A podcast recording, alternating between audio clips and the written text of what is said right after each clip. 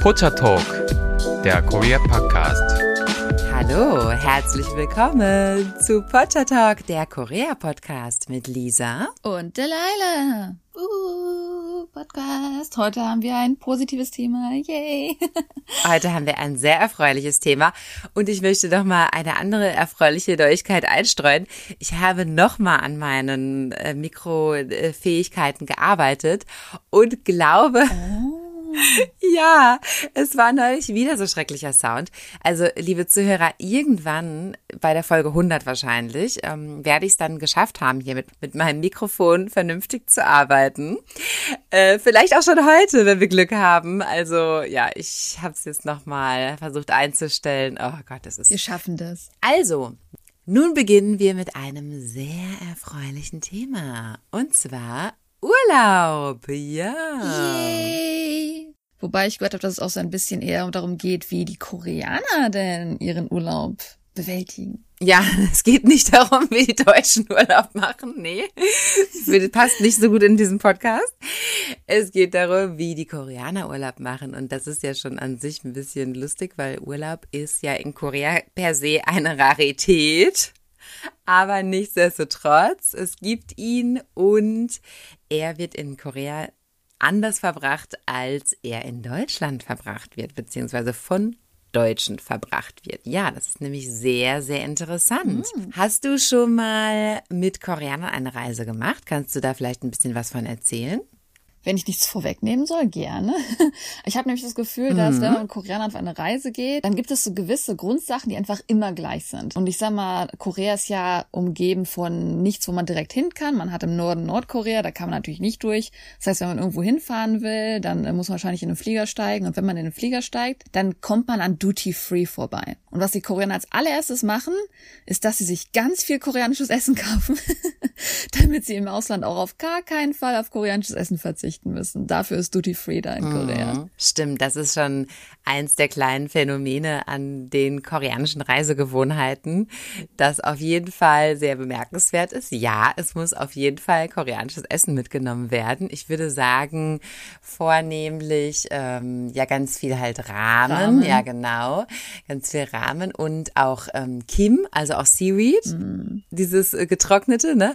Und äh, auf jeden Fall Headbun, dieser Mikrowellenreis Reis. Das darf auf jeden Fall nicht fehlen. Und ich würde auch sagen Gochujang. Das finde ich auch super interessant. Das sogar, das habe ich auch gesehen bei Austauschstudenten, also als die in Deutschland waren, aus Korea, dass die dann im Koffer auch diesen Headband dabei hatten, diesen Reis in der Mikrowelle aufwärmen. Und natürlich ist der Reis in Asien anders, aber es ist trotzdem amüsant, dass man halt so schwere Sachen wie Reis mit sich mitschleppt, anstatt da in Deutschland dann Alternative zu finden. Absolut, ja. Ich würde sagen, Kimchi zum Beispiel bringen die Leute nicht so oft mit, weil das dann auch irgendwie ein Problem in der Kühlkette, glaube ich, entsteht, wenn man das dann, ja, je nachdem, zu welcher Jahreszeit man dann reist, das ist ja auch relativ warm. Ich glaube, das geht nicht so gut. Da kann man, glaube ich, nur so ein paar Portionen mitbringen, die man dann auch sofort isst. Aber klar, Rahmen und dieser ähm, Headbun Mikrowellenreis, ich glaube, der der hält sich auch, glaube ich, ewig. Ich glaube, der kannst du, den kannst du in zehn Jahren wahrscheinlich noch essen, ne, diesen Reis. naja, gut. Gott weiß, was da drin ist. Ja, okay. Also, fangen wir doch jetzt mal von vorne an. Yay. Der koreanische, ja, der koreanische Tourismusmarkt ist auf jeden Fall stark im Steigen, denn ja, wie wir das schon mal erwähnt haben, Erstens waren in den letzten Jahrzehnten vielleicht nicht immer so die Geldmittel gegeben bei allen koreanischen Familien dass die auch Urlaub machen konnten, denn wie wir alle wissen, wahrscheinlich Urlaub ist meistens relativ teuer. Ich glaube, in Europa ist man oft noch ganz gut dabei, weil man auch einfach sagen kann, hey, wir fahren einfach mit dem Auto irgendwie gerade über die nächste Grenze und dann nehmen wir uns da irgendwie eine günstige Wohnung oder so. Das beneiden aber auch viele asiatische Länder an sich, weil ich mal, viele asiatische Länder sind ja schon ein bisschen isoliert von anderen Ländern, dass man vielleicht mal ein, ein anliegendes Land hat oder so. Also ich sag mal, Japan ist ja sowieso ein Inselstaat, Korea ist halt isoliert wegen Nordkorea. Nordkorea ähm, und ich sag mal so auch die Philippinen oder so, das sind ja alles relativ einzeln gelegene Länder, wo man halt, wenn man in den Urlaub fahren will, ist man im eigenen Land oder muss in den Flieger steigen. Und dass wir Europäer halt einfach mal rumfahren können, das wird sehr stark beneidet. Die meisten Länder, ja, genau, so ist es, ja, ja. Und deshalb können wir hier in Europa möglicherweise nochmal auch einen ganz günstigen Urlaub irgendwie verbringen, wenn man da halt so ein bisschen bereit ist, solche Kompromisse zu machen. Aber in Korea ist es nicht möglich. Ja, eine Reise ist auf jeden Fall immer eine Flugreise und ich glaube, das alleine schon macht es etwas teurer. Allerdings gibt es natürlich heutzutage auch viele Billig-Airlines, die halt auch sehr hoch frequentiert genutzt werden von den Koreanern.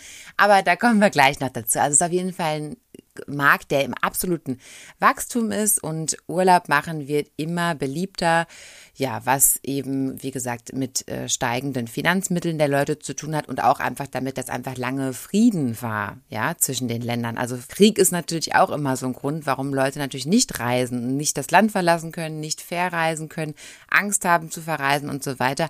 Haben wir in den letzten Jahren in Korea nicht gehabt, in den letzten Jahrzehnten zum Glück und deshalb, ja, ist der Reisemarkt am Boomen. Mhm. Aber halt auch, aber halt auch so ein bisschen, ja, die koreanische abgespeckte Variante. Also in 2018.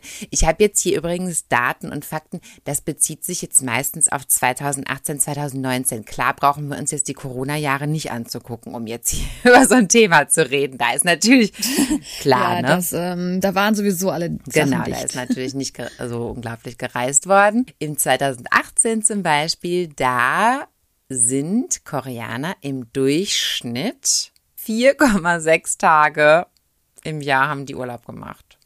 Das ist ja nicht so viel, ne?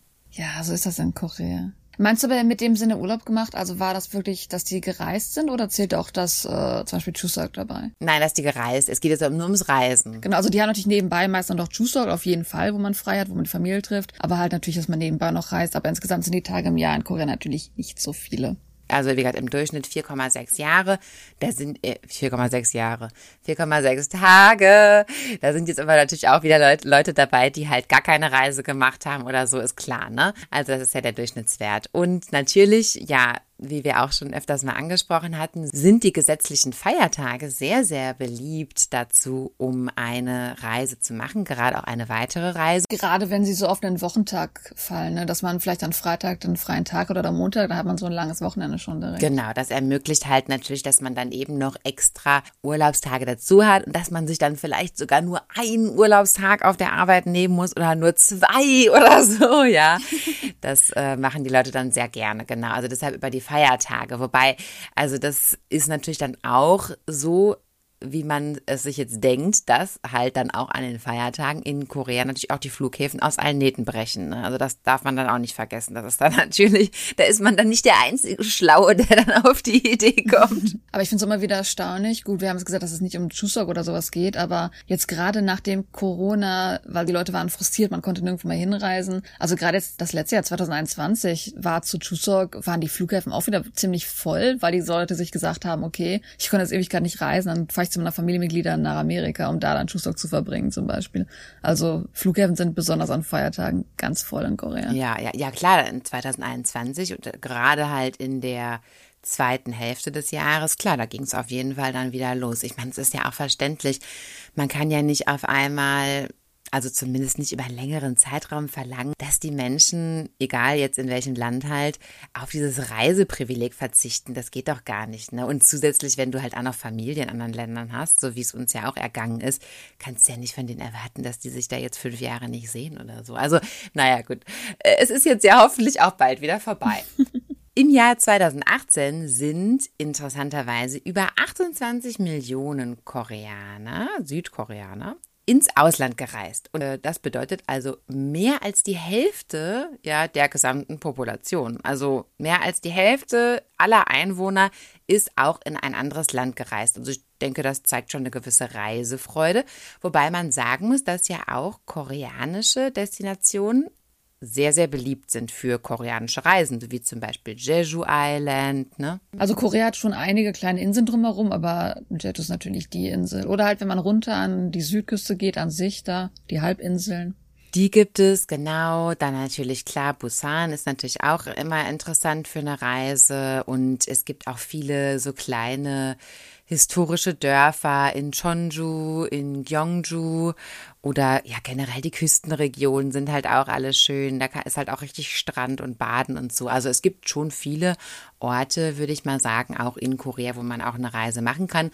Und das haben auch viele Leute gemacht. Und ja, wie gesagt, das ist dann vielleicht auch ab und zu mal die kostengünstigere Variante. Ne? Gerade dadurch, dass Hookans ja so populär geworden ist, also dieses im Hotel Urlaub machen, sind auch die Hotelangebote einfach, wie soll ich sagen, schnuckliger geworden, schöner geworden, dass man jetzt nicht unbedingt äh, an den Küsten irgendwie so schlechte, günstige Hotels hat, sondern auch langsam halt schöne Hotels, die auch halt für Koreaner gebaut sind, dass die da Urlaub verbringen können. Mm, ja, genau. Also da gibt es richtig tolle Resorts. Wir hatten auch damals nach unserer Hochzeit hatten wir ja auch zwei Nächte Hochhans gemacht. Auch in so einem tollen, ja, Resort, also das haben wir geschenkt bekommen, auch in so einem tollen Resort da an der, an der Küste und ja, das war total schön. Das ist richtig wie im Urlaub. Also du denkst dir jetzt nicht, dass du jetzt gerade nur anderthalb Stunden mit dem Auto gefahren bist. Also es ist wirklich sehr schön. Genau, also das machen natürlich auch gerne die koreanischen Touristen. Aber am allerbeliebtesten für Reisen sind die Destinationen in Südostasien. Das hat zum einen damit zu tun, natürlich, dass es einfach ja schneller zu erreichen ist. Natürlich sind die Flüge nicht so lang. Die Flüge günstiger? Die Flüge mhm. sind günstiger. Da gibt es ja einige günstige Airlines mittlerweile, genau. Also das macht man sehr, sehr gerne. Und da gab es eine Statistik von Trip.com. Die haben untersucht das Buchungsverhalten südkoreanischer Reisender und haben festgestellt, dass von 2019 übrigens, haben festgestellt, dass die erfolgreichsten Ziele gewesen sind. Jetzt nicht einem Ranking danach, was am erfolgreichsten war, aber das waren auf jeden Fall die populärsten Ziele ziemlich viele Inseln der Philippinen, also Kalibu, Cebu, Boracay, Lapu-Lapu City. Ich musste das erstmal alles nachgucken. Ich kannte das alles gar nicht. Also die haben auch viele Destinationen anscheinend. Die werden aber oft in Dramen genannt, dass denn die sagen, uh, wir haben reich, wir haben gerade einen Privatjet nach Cebu gebucht zum Beispiel. Das sind so diese Standarddinger, weil halt Inseln natürlich so einfach so ein High Society Luxury. Obwohl es vielleicht günstig ist, ist es trotzdem so ein Bild von Luxury Urlaub. Ja, auf jeden Fall. Und da gibt's bestimmt auch tolle luxuriöse Resorts. Genau, also auf den Philippinen sehr, sehr viele Inseln, sehr, sehr beliebt. Japan ist auch beliebt gewesen für Reisen. Also Osaka, Tokio, Fukuoka, Sapporo, ja, you name it. Ich glaube, das hat auch ein bisschen damit zu tun, weil viele Koreaner, ich meine, klar natürlich, ähm, einerseits natürlich ist Europa teurer, als wenn man in Asien unterwegs ist aber gleichzeitig auch viele Koreaner mögen es eher, in Länder zu reisen, wo man Sprachen spricht, die man vielleicht in der Schule lernen muss. Also viele Koreaner haben vielleicht Japanisch gehabt in der Highschool oder haben Chinesisch gehabt in der Highschool. Und das sind dann Leute, die auch eher dann in diesen Ländern auch gerne unter Urlaub machen, weil man sich zumindest unterhalten kann und nicht den Stress hat, oh, ich verstehe aber kein Wort, wo ich gerade bin. Ja, echt, das finde ich jetzt interessant, dass du das sagst, weil ich habe immer den Eindruck, Koreaner hassen es, Fremdsprachen zu sprechen, die sie nicht so richtig können. Deswegen meine ich ja Japanisch und Chinesisch, weil ich habe da das Gefühl, dass da die Koreaner das halt schon, weil sie sind in der Highschool. Das ist wie wenn wir Spanisch hatten drei Jahre und dann sagen, okay, wir fahren nach Spanien, wir können ein paar Wörter sagen. Aber Englisch haben die ja auch und sprechen das ja nicht. Ja, aber das reden die halt nicht so gerne. okay, das sei jetzt mal dahingestellt, dass die dann da fließend Japanisch und Chinesisch sprechen, wenn die, wenn die da in die Länder reisen. Das weiß ich jetzt nicht so richtig.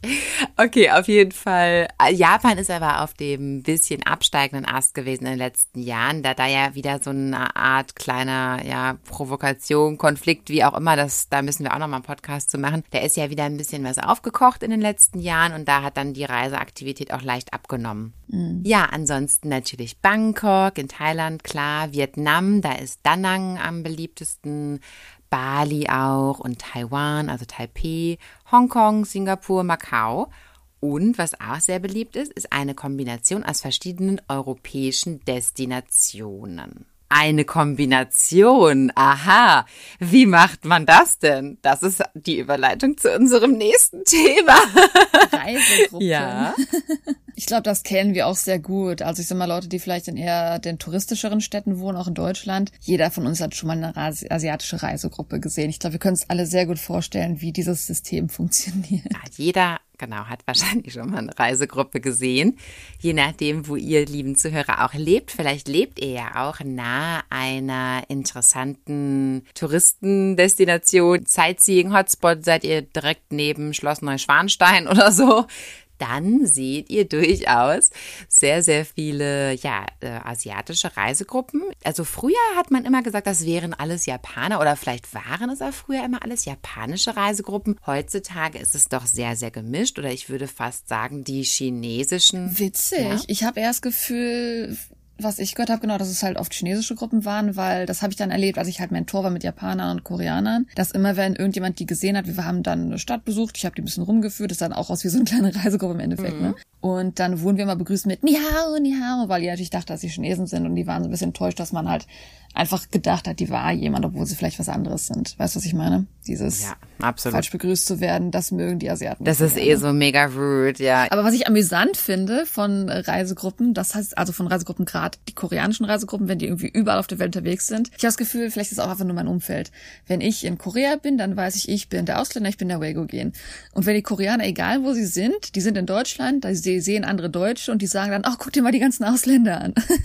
also die Deutschen sind die Ausländer, weil die Koreaner ja da, wo sie sind, gerade Leute sehen, die nicht Koreaner sind. Also jeder für diese Reisegruppe sind die Ausländer, die sagen dann, oh, guck mal, die Uyghur-Kinder. Finde ich ein ja, sehr interessantes Phänomen irgendwo. ja, also ja, wie gesagt, das äh, Phänomen Gruppenreise, ja, das ist ja etwas, das es in Deutschland durchaus auch gibt. Oder ich kann mich erinnern, dass ich in meinen Teenagerjahren auch so tolle Jugendgruppenreisen gemacht habe, wo man dann, wo dann die Eltern sagen, hier du 15-Jährige kannst haben wir jetzt mit der Kirchenfreizeit hier äh, zwei Wochen nach Spanien oder irgendwie sowas, ja.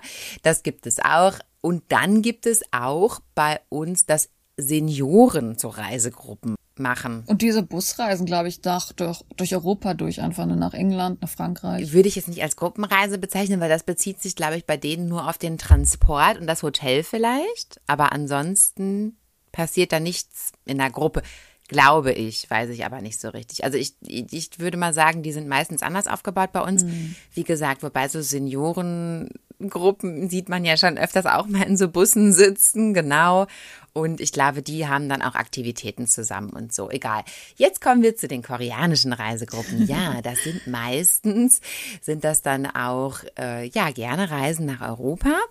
Und da will man natürlich so viel wie möglich sehen. Und das führt dann auch dazu, dass die da teilweise ein absolutes Stressprogramm von mm. wirklich acht Städten in zehn Tagen oder so da fahren. Also wie die das überhaupt körperlich hinbekommen, ich weiß es nicht. Ich würde das nicht schaffen. Also man muss sich ja vorstellen, die stehen jeden Morgen auf, müssen wir total früh aufstehen, auf irgendeinen Flug oder in irgendeinen Bus reisen und dann kommen die da an und dann müssen die ja auch sofort Sightseeing machen, weil sonst lohnt sich der ganze Tag ja nicht. Und dann schlafen und dann am nächsten Tag das wieder, ja. Also ich stelle mir das wahnsinnig anstrengend vor. Weil ich es ja so ein bisschen erlebt habe, ich weiß nicht, irgendwie in einer Gruppenreise, aber ich bin halt mit Koreanern auch im Ausland unterwegs gewesen. Und für die, wie gesagt, wir haben schon erwähnt, die nehmen koreanisches Essen mit, die Reisegruppen auch, die werden koreanisches Essen mitnehmen, wenn sie zu Hause im Hotel sind, wenigstens was haben, wo sie sagen so, ja, Korea. Und deswegen finde ich gerade die Essenskultur so interessant, wenn die Leute unterwegs sind, weil sie wissen genau, zum Beispiel über Instagram oder über Neva, was da gerade steht, uh, diese Stadt ist populär für dieses Essen. Also muss man auf jeden Fall in diesem Tagesprogramm in ein Restaurant gehen, das dieses Essen verkauft, am besten noch ein populäres, was auf Neva genannt wurde. Also das ist koreanische Google, aber ein bisschen mit mehr Möglichkeiten als nur, dass man etwas googelt. Und wenn das halt auf Never genannt wurde, dann ist sofort, oh, an dem Tag müssen wir das essen. Und dann sind sie zu Hause und sagen sich so, ja, endlich koreanisch. Also es ist eher so dieses, man muss es mitnehmen als Kultur, aber man ist jetzt nicht so, dass man unbedingt äh, eigentlich aufs Essen achtet. Das ist eher so Teil des Erlebnisses, es einmal zu haben. Mm, mm, ja. Ja, also man kann halt schon sagen, natürlich diese Gruppenreisen, das ist ja eh generell weniger, um jetzt Land und Leute kennenzulernen, sondern mehr halt einfach nur etwas sehen, davon ein Foto machen und dann weiter. Ja, also es ist eher so mm. been there, done that und jetzt nicht so, oh, ich, ah, genau. ah, ich fuchs mich jetzt mal richtig hier in die französische Kultur rein oder sowas. Natürlich ist es natürlich nicht, ist klar. Ja, was für Gruppenreisen gibt es? Es gibt so Full Package und es gibt Partial Package und Full Package wäre dann, ja, dass halt alle Flüge dabei sind, alle Transferflüge und Busfahrten und so weiter und auch wirklich, also Unterkünfte natürlich auch, klar, und auch wirklich schon so Touren, dass die dann auch gemeinsam halt in der Stadt rumlaufen und dann erklärt der Guide was und natürlich ist dann mm. immer ein Guide dabei und der Guide spricht halt die äh, lokalen Sprachen und darum geht es, glaube ich, auch vielen Gruppenreisenden. Man muss dazu sagen, dass das machen durchaus auch junge Leute, aber der Großteil der Leute, die diese Gruppenreisen machen, ist älter, genau.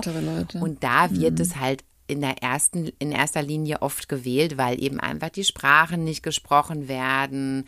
Und die Leute sind halt meistens, das muss man halt auch sagen, die haben ihr Leben lang gearbeitet, die sind noch nie irgendwie großartig rausgekommen und haben eben auch keine Ahnung, wie man sich in anderen Ländern verhält. Ja, wie gesagt, sprechen die Sprachen auch nicht und das beunruhigt die. Und da sie aber dann trotzdem reisen möchten, ist denen eben so eine Gruppenreise einfach lieber, ja, wo ihnen alles genau erklärt wird und mhm. wo sie immer jemanden haben als Ansprechpartner, den sie fragen können und so weiter und so fort. Und ich meine, die Vorbereitung einer großen Reise ist ja für viele viele ältere Leute vielleicht auch schon relativ challenging, ja, weil man muss im Internet viel recherchieren. Ich meine, wir kennen es alle selbst, ja, wenn man mal so eine Reise macht. So kriegen es halt selbst vorgeplant, ist natürlich auf jeden Fall angenehm. Ja, man plant ja selbst teilweise monatelang irgendwie. Also gut, es gibt es gibt diese Spontanreiser, ja, so, auch wir machen alles vor Ort, klar, das gibt es auf jeden Fall auch. Aber nicht die ältere Generation selten. Nee, aber ich selber auch nicht, auch selten, weil ich denke mir auch, meine Zeit ist mir zu schade, dass ich da irgendwie noch so ein paar Tage da irgendwie rumgurke und die verschwende. Dann plane ich doch lieber mhm. schon mal ein bisschen vorher. Genau, so denken sich die älteren Leute das auch. Wie gesagt, die haben sehr, sehr wenig Zeit auch, um die Reise zu machen und möchten da einfach so viel wie möglich sehen. Also, was ich euch damit sagen möchte, wenn ihr jemals in eurer Freizeit irgendwo eine Reisegruppe seht, koreanisch oder auch chinesisch, äh, dann oder auch japanisch, dann seid bitte extra, extra nett. Natürlich hier hören nur nette Leute zu. Und sag bitte Hallo oder hört zu, welche Sprache die reden. Sag nicht einfach Ni Hao, das kommt ganz schlecht an, außer sind Chinesen. Das sowieso. Aber ich glaube, unsere Zuhörer sind alle sehr, sehr nett und kultiviert. Und ich glaube, wir müssen denen das eigentlich eh gar nicht sagen. Die würden das auf jeden Fall eh machen. Aber ich sage es einfach mal trotzdem. Seid wirklich sehr, sehr nett zu denen das sind wirklich ältere Menschen, die haben ihr Leben lang gearbeitet, die kommen das erste Mal raus und wahrscheinlich auch das einzige Mal. Und das ist ihre One and Only Erfahrung. So ist Germany. Und die haben meistens überhaupt gar keine Ahnung, wie was abläuft und keine Ahnung. Stellt euch mal eure Oma in Thailand vor. Ich meine, manche Omas würden es vielleicht auch hinbekommen, ja, oder vielleicht die Omas, also sie sind schon wieder zu jung. Stellt euch mal eure Uroma in Thailand vor. Ähm, die würden vielleicht jetzt auch nicht immer so wissen, wie es irgendwie abgeht und so weiter und so fort, ja. Also mhm. ähm, da muss man wirklich sehr, sehr viel Geduld haben und auch Verständnis haben, finde ich, für die Menschen. Und ja, vielleicht kann man ja auch dazu beitragen, denen auch ein ganz besonders schönes Erlebnis zu liefern, indem man vielleicht auch mal sagt, an Haseo, ja genau, wenn man merkt, dass es Koreaner sind, fänden die bestimmt total toll, ja. Es gibt aber auch jüngere Leute, die so Package-Reisen machen und es gibt sogar Honeymoon-Package-Reisen. Wusstest du das? Würde mich jetzt nicht wundern. Da tun sich wirklich mehrere, ja, frisch verheiratete Paare zusammen und machen dann so ein Gruppenhoneymoon. Also auch das gibt es, ja. Ach so, in dem Sinne ein Gruppenhoneymoon. Ja. Ich dachte einfach, es gibt ja Packages für Honeymoon für alleine, dass die sagen, ich habe keinen Bock, mein Honeymoon zu planen. Hey, du plan mein Honeymoon für mich. Nee, das ist ja eine, das ist ja eine ganz normale Pauschalreise. Nee, das nicht, aber ähm, halt als Gruppenreise. Gibt es auch. Hast du davon gehört? Ich, ich habe aber gehört, dass das nicht unter Koreanern populär ist, sondern eher unter Japanern. Das ja bei Schloss äh, Neuschwanstein, dass es da so Gruppen Hochzeitsevents gibt, dass also so eine ganze Gruppe aus Japan ankommt, die lassen sich dann da wie für so eine Märchenhochzeit nochmal neu trauen und so. Ich habe schon öfters Paare auch in Hochzeitskleidern in Europa gesehen. Das ist mal, so in die Richtung wahrscheinlich. Auch in der Schweiz zum Beispiel, ja. Und dass die dann halt so ein Fotoshooting da gemacht haben. Ja, ja, klar, das habe ich schon öfters mal Ach. gesehen. Jetzt nicht unglaublich oft, aber vielleicht so fünfmal doch. Auf jeden Fall. Was ist denn wohl die beliebteste Destination in Europa für koreanische Reisende? Von in Europa, also von den Leuten, mit denen ich geredet habe, die meisten waren alle in Frankreich. Ist so das populärste, weiß nicht, aber ist auf jeden Fall meistens Teil der Reise, würde ich behaupten. Ja, richtig. Also Paris. Paris ist die die beliebteste Stadt. Stadt Nummer eins, genau. Und Deutschland liegt auf Platz Nummer 11 oder was? Nein. Nee, ich habe ich hab da keine so detaillierten Statistiken gefunden.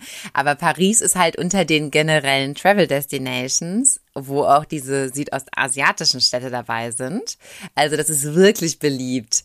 Und mhm. andere europäische Städte kommen dann erst irgendwann ganz unten. Also das Paris-Syndrom das Paris-Syndrom. Da haben die Leute sehr konkrete Vorstellungen anscheinend, ja, wie es da, wie schön es da sein muss. Also das mögen sie sehr, sehr gerne. Kennst du das Paris-Syndrom aus Japan? Nein, was ist das? Also Frankreich an sich und Paris natürlich besonders, weil Paris einfach mhm. in diesem in den Romantikfilmen ja auch immer so romantisiert wird. Aus jedem Hotel kannst du den Eiffel Tower sehen. Das ist die Stadt der Liebe. Das ist eine Märchenstadt. Und deswegen, also das habe ich jetzt erstmal in Japan gehört und ich glaube, das ist auch ein offizieller Begriff, Paris-Syndrom oder so ähnlich, dass die ganzen Leute nach Paris wollen, die Stadt erleben wollen, die Romantik von Paris erleben wollen. Und dann gehen sie nach Paris und merken, Filme sind Filme und Realität ist Realität und kommen depressiv nach Hause. Das ist dann leiden sie am Paris-Syndrom. Ach, das ist ja interessant, habe ich ja noch nie gehört kann man wahrscheinlich auf viele Städte ähm, transferieren. Ich hatte auch das New York-Syndrom. LA würde ich behaupten. Ich habe gehört von vielen Leuten, dass LA erschreckend war, als sie da mal hingegangen sind. Ich war auch in LA und das würde ich jetzt nie sagen, aber New York für mich, also da rennen irgendwie nur Bekloppte. da rennen irgendwie nur Bekloppte rum. Okay, meine Meinung. ja, okay. Wir werden jetzt auch, wir wollen jetzt auch Paris nicht schlecht drehen. Das sind einfach, äh, das sind Insiderwitze von, wie Leute halt in anderen Ländern über die Städte reden. Ja, wahrscheinlich. Ja, genau, genau. Paris finde ich aber übrigens sehr schön. Ja, auf jeden Fall machen auch teilweise halt junge Leute diese Gruppenreisen. Allerdings ist unter jungen Leuten halt auch heutzutage natürlich sehr modern alleine zu reisen. Das nennt man in, in Konglisch sagt man Free Travel, also free, alleine halt so frei. Und klar, die jungen Leute sehen natürlich auch, was international auf Social Media da los ist und wie Leute da reisen und natürlich die sind auch interessiert daran, Land, wirklich Land und Leute und Kulturen kennenzulernen und wollen eben nicht so dieses, ja, nur schnell Foto machen und dann weiterreisen und so, sondern die wollen auch wirklich tiefer in die Kulturen einsteigen. Deshalb sieht man doch auch junge koreanische Menschen in aller Welt heutzutage rumreisen. Also ich habe schon sehr, sehr viele gesehen in den letzten Jahren, die ja auch wirklich, ja, teilweise Backpacking und eigentlich auch so, wie man das aus Europa kennt. Mm. Aber natürlich Zeit haben sie halt trotzdem nicht so viel und deshalb planen auch die jungen Leute ihre Reisen meist ganz genau vorher. Und zwar wird da von 76 Prozent der Menschen Naver natürlich als Hauptinformationsportal genutzt. Naver, das ist ja das koreanische Google-Pendant quasi, aber ein bisschen mehr noch. Also das hat auch einen eigenen News-Channel und ja, vieles mehr. Und dort holen sich die meisten Leute dann ihre Informationen. An zweiter Stelle kommen dann Social Media wie Instagram und vor allem auch YouTube ist ja sehr, sehr beliebt, auch unter Koreanern, um sich dort Informationen zu holen. Und gerade auch über Reisen gibt es da ja sehr viel. Und da werden dann halt, ja, vor allem auch sehr gerne Insta-Spots, also diese, ja, Fotospots, das können halt tolle Hintergründe sein oder tolle Cafés, tolle mm. Restaurants. Das ist sehr, sehr wichtig. Das meine ich mit dem Essen so ein bisschen, dass halt dieses Essen eher so als Spot gilt, als Fotospot und danach äh, macht man halt eher so wieder die koreanischen Sachen. Also ich war halt für eine Konferenz auf Hawaii und da war es dann, oh, wir müssen unbedingt in dieses Restaurant, da ist das äh, Egg Benedict total klasse, da müssen wir ein Foto von machen. Und das war das einzigste hawaiianische, was, was ob man es hawaiisch nennen kann, weiß ich nicht, das einzigste amerikanische, was an dem Tag gegessen wurde. Danach wurde zu Hause erstmal wieder der Rahmen ausgepackt. Also es geht eher auch darum, dass man dann für solche Sachen dann die Fotos einfach hat. das einfach nur einmal erlebt hat. Ja, also tolle Fotos haben ist auf jeden Fall wichtig. Auch das möchte ich jetzt gar nicht so negativ runterreden, denn ich kenne. Nee, es mhm. ist nur amüsant. Ich würde es als amüsant behaupten, weil ich glaube, wir Deutschen, wenn wir in den Urlaub gehen, dann gucken wir nicht, oh, das ist mega populär, vielleicht schon, das ist interessant, aber wir gucken eher, hey, sowas esse ich gerne und deswegen esse ich das dann auf der Reise. Also viele Leute, zum Beispiel, ich kenne viele Deutsche, die nach Japan immer fahren, die sagen dann, oh, ich freue mich auf das Essen, auf das Essen, auf das Essen. Die sagen jetzt nicht, oh, ich muss in dieses Restaurant dann ein Foto von machen, danach esse ich nur noch Deutsch. Ähm, das ist einfach eine amüsante andere Art, wie man mit Essen umgeht. Wie gesagt, die Koreaner lieben koreanisches Essen, zu Recht, ist ja auch gut, ist halt nur eine andere Art. Und das sieht man halt bei den Reisegruppen und bei den koreanischen Touristen sehr, sehr stark. Ja, das stimmt, ja. Das mit den Restaurants und mit den Cafés, das ist auch in den letzten Jahren sehr verstärkt natürlich durch Social Media, klar. Früher, da hat man sich halt einfach nur an irgendwelchen Sightseeing-Sachen orientiert, so zum Beispiel ein Foto vom Brandenburger Tor oder irgendwie sowas, ja.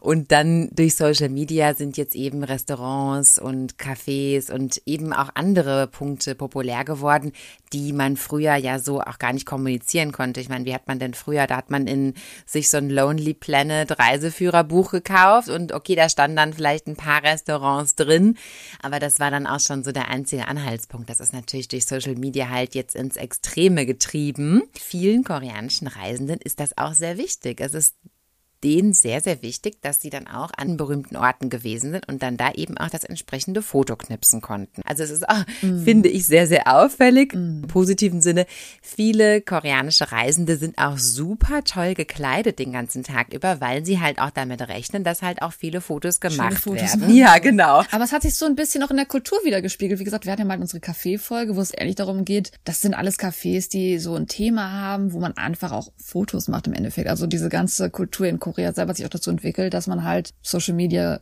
ausleben kann im Endeffekt. Und sehr, sehr stark nutzt, ja, auf alle Fälle. Und das habe ich auch mir ein bisschen von meinem Mann aufzwängen lassen, angewöhnen lassen, dass ich auch, wenn wir jetzt irgendwo rei auf Reisen sind, dass ich auch irgendwie, ja, was Schickeres anziehe. Ich meine nicht, dass ich jetzt vorher rumgelaufen wäre wie Schlunz oder so, aber. so ein Evening Gone Dress. Ja, ja, genau. Ja, also ich hätte jetzt Früher hätte ich jetzt vielleicht nicht ein schickes Kleid gewählt, um jetzt einen Tag Sightseeing in irgendeiner Stadt zu machen. Also da hätte ich dann vielleicht irgendwas gewählt aus irgendwelchen luftdurchlässigen Baumwollstoffen. Ich weiß nicht. Sahst du aus wie diese typischen deutschen Touristen in Sandale und T-Shirt und sowas?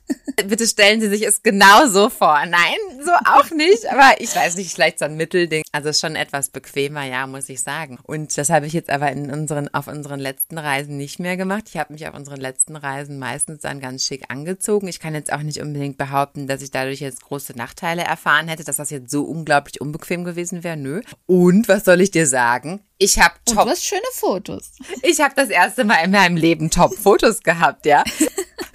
Also ich, es gibt ja auch auch in Deutschland sehr, sehr beliebt, diese Menschen, die sagen, kannst du mal hier vor ein Foto von mir machen? Ich stelle mich mal ganz kurz hier an den Brunnen, kannst du da mal ein Foto machen? Weißt du, die sich immer so vor so Sachen fotografieren müssen, wo ich mir denke, da kannst du dich auch eigentlich rein photoshoppen. Ja, kannst auch gerade bei Google runterladen, rein photoshoppen. Naja, auf jeden Fall habe ich das aber nie gemacht. Und zwar, vielleicht hätte ich auch mal gerne ein Foto vor irgendeinem tollen Brunnen gehabt oder so. Aber ich habe halt immer gedacht, ja, mein Gott, wie soll das jetzt aussehen? Ich stehe hier in T-Shirt und Jeans vor irgendeinem so Brunnen, ja. Aber jetzt natürlich in meiner Top-Kleidung, ja. Ja, jedes Foto sieht halt echt viel besser aus, ne? Also hier kleiner Lifehack, liebe Zuhörer, wenn ihr irgendwo reist, ähm, versucht mal, euch echt mal ein schickes Kleid anzuziehen und nicht, hey, Sommer, ich habe mal so ein luftiges Sommerkleid an oder so. Ja, das ist zwar auch alles total nett und kann auch schön aussehen, aber ich muss echt sagen, die Fotos, wo ich irgendwie was richtig Schickes anhab, das sind meine Lieblingsfotos mittlerweile. Aber da sind auch hm. schöne Fotos dabei. Da, ja, da sind schöne Fotos dabei. Also die Koreaner, gar nicht so äh, falsch, was die da so machen. Ja, also kann man sich wieder, kann man sich wieder was merken. Genau. In einer der nächsten Folgen sprechen wir ja auch nochmal über die koreanischen Verhaltensregeln. Also wir hatten ja schon den Teil 1 und jetzt kommt ja nochmal der Teil 2, wo ich ja auch nochmal ganz viel über die koreanischen Kleidungsregeln erzählen werde. Aber was ich jetzt sagen möchte, ist, dass wenn die reisen, die Leute, dann sind diese Kleidungsregeln komplett ausgesetzt. Ne? Also da wird sich um, ohne jetzt zu viel vorwegzunehmen von diesen Kleidungsregeln, da wird sich zum Beispiel sehr freizügig angezogen, Haut zeigen, gar kein Problem, Bikini, das finde ich aber auch sehr amüsant. Ähm, also vielleicht gerade so die Leute, die, ich weiß nicht sagen, das ist ja wie im Westen auch. Wir haben so ein Bild von Leuten, die sehr aktiv auf Instagram sind, die sehr aktiv auf Social Media sind. Das sind ja vielleicht die Leute, die dann eher so dieses LA-Lives, weißt du, was ich meine? Wir haben so ein Bild davon auch im Westen. Und in Korea ist es vielleicht gar nicht so anders. Ich meine, die Leute, die halt in Korea sind, Social Media benutzen, vielleicht nicht ins Ausland gehen. Das sind dann eher so diese, was man so kennt, diese süßen Couple-Fotos oder dann stehen die da vorm Aquarium, was weißt du, so simple, süße Fotos. Und ich habe halt auch, wenn ich mit koreanischen Freunden geredet habe, die aber mehr so Interesse hatten an amerikanischer Kleidung. Die würden nie im Leben Korea diese Kleidung tragen, außer vielleicht im Club oder so. Aber wenn die dann die Möglichkeit haben, ins Ausland zu gehen, dann würden die halt schon sofort dann so Sachen von Fashion Nova tragen oder sowas. Das ist natürlich in Korea kein Ding. Aber natürlich haben die Leute Interesse daran, auch Sachen zu tragen, die im Westen populär sind, die mm. aber halt nicht in mhm. Korea ankommen. Mm, genau, genau. Also man legt sich dann da auch im Zweifelsfall wirklich eine ganz andere Garderobe zu, die dann ja zu den Reisedestinationen passt. Wie Lisas Korea-Schrank. Genau, wie mein Korea-Schrank. Ja, genau. Ich mache es genauso, ja. Ja, dann gibt es noch ein tolles Phänomen in der koreanischen Reisekultur. Und zwar, weißt du, was ein Hanin Minbak ist? Nein. Das ist ein von koreanischen. Honeymoon irgendwas. Nee, Hanin, also von Ah, okay. Hanguk, ja. Das ist ein von koreanischen Migranten auf der ganzen Welt geführtes, ja, Gasthaus. Man muss sich das so vorstellen, koreanische Migranten wandern zum Beispiel nach Italien aus, dann haben sie noch ein Zimmer oder zwei Zimmerchen frei in ihrem eigenen Haus und dann machen sie ein Hanin Minbak. Der Clou an der ganzen Sache ist, also ist ja dann so eine Art Airbnb, kann man halt so sagen, oder so eine Art Homestay, ja. Also man ist bei den Leuten entweder im Haus mit drin oder im Nebenhaus oder so, je nachdem, wie die räumlichen Gegebenheiten dann da bei denen sind. Und was ist der Vorteil? Man kann koreanisches Essen genießen, denn das Essen ist mit äh, inklusive in diesem Hanin Minbak und darum geht es eigentlich. Also, dass man bei Koreanern ist, dass die einem dann auch vielleicht noch mal ein bisschen helfen können mit den örtlichen Gegebenheiten und dass man auch von denen dann koreanisches Essen serviert bekommt und dass man dann so zumindest einmal am Tag halt, ja, zumindest vielleicht koreanisch frühstücken kann oder so und dann kann man halt nachher nochmal irgendwo anders essen gehen.